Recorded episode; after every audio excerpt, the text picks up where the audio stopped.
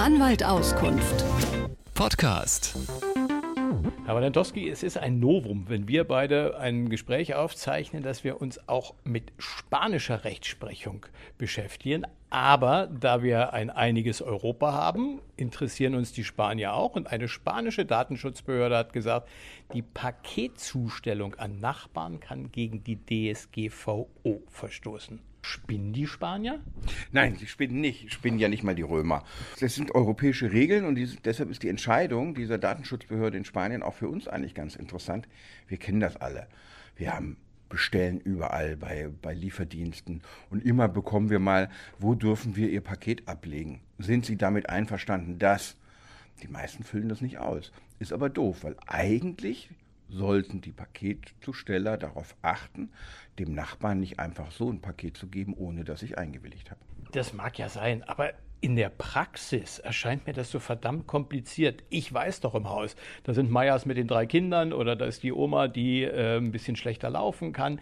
Das ist doch ein Service. Wir kennen uns doch untereinander und, und äh, wir nehmen das Paket an, damit das Bestellte dann auch schnell da ist. Das ist völlig richtig und es funktioniert in der Regel auch so. Und wo kein Kläger, da kein Richter. Wenn sich aber mal einer beschwert unabhängig davon, dass man natürlich doch noch Verwahrpflichten hat. Ne? Und wenn es bei mir kaputt geht, bin ich dran und solche Sachen. Aber es ist auch ein leichtes und da sollte man immer dran denken.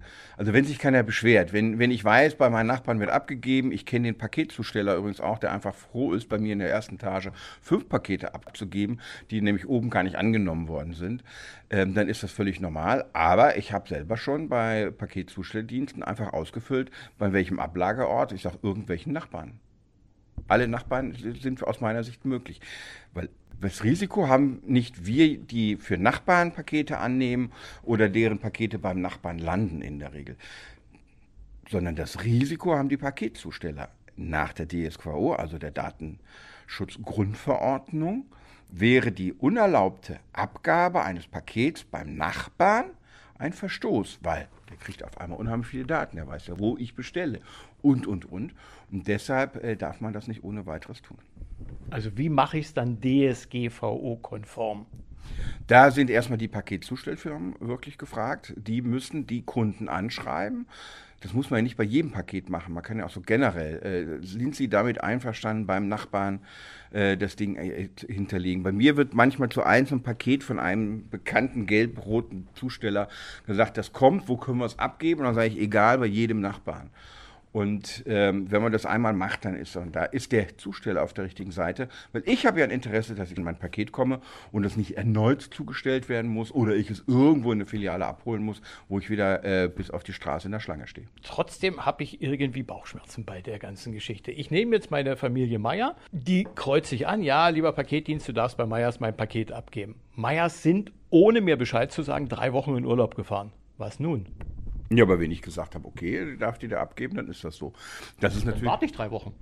Ja, aber der andere Fall wäre was? Oder sie, man gibt die Erlaubnis eben nicht und dann wird es in den, in den, äh, zu, einer Verteilerstation wieder abholbar bereitgestellt oder ähnliches. Also, das ist ja auch ein Ding, was im Haus eigentlich laufen muss. Aber man muss sich das nochmal vor Augen führen. Im Jahr 2021 wurden in Deutschland 4,5 Milliarden Pakete. Das ist natürlich ein Irrsinn, ne? Man kann die Hälfte davon bei mir im Haus. Ähm, den, ähm, die andere Hälfte bei Ihnen. Genau. Und dann, aber das ist ja ein Irrsinn. Und wie viel das ist, und das ist so ein äh, kompliziertes Geflecht, ist ja ein System, was eigentlich ganz gut funktioniert. Nur die Spanier haben uns jetzt darauf hingewiesen, oder beziehungsweise die Paketzusteller Europas darauf hingewiesen, ihr müsst eigentlich dafür sorgen, dass ihr das Paket abgeben dürft bei den Nachbarn. Oder auch, was ja Amazon ganz äh, einfach so macht, auch mal vor die Tür abstellen oder ähnliches. Ich kann Sie nicht entlassen. Bei 4,5 Milliarden Paketen, wie gesagt, die andere Hälfte ist offensichtlich bei Ihnen im Haus. Bei 4,5 Milliarden Paketen produziere ich doch erstmal einen Datenwust, in dem ich von jedem Müller, Meier, Schulze mir äh, zustimmen lassen muss. Darfst du da abgeben, darfst du da abgeben, dann guckt er wieder auf seinem Handy, darf ich das, darf ich das nicht abgeben? Ah, der hat nicht zugestimmt, gebe ich nicht ab. Ist doch, ist doch irgendwie sehr kompliziert, oder? Ja, aber es hört sich aber jetzt in der Erzählung so an, als müssten die Daten erstmal ausgelesen werden. Ich kann ja live verfolgen, wo mein Paket gerade ist. Also die Daten sind ja vorhanden. Das Bei Ihnen gibt es ein gutes Netz. Die Daten über das Paket, die sind ja elektronisch verfügbar. In jedem Fall. Und eigentlich bedarf es dann der von vielen Paketzustellern online angebotenen Möglichkeit, einfach ein Häkchen irgendwo dran zu setzen, wo das alles abgegeben werden darf oder ob es abgegeben werden darf. Das ist nur ein weiterer kleiner Datensatz in dem Datenpaket für mein Paket. Das heißt, Sie sehen es völlig entspannt. Ich sehe das völlig entspannt. Äh, ich sehe es nicht mehr völlig entspannt, wenn ähm, die Pakete nicht mehr zugestellt werden, weil keine Einwilligung vorliegt. Anwalt Auskunft. Podcast.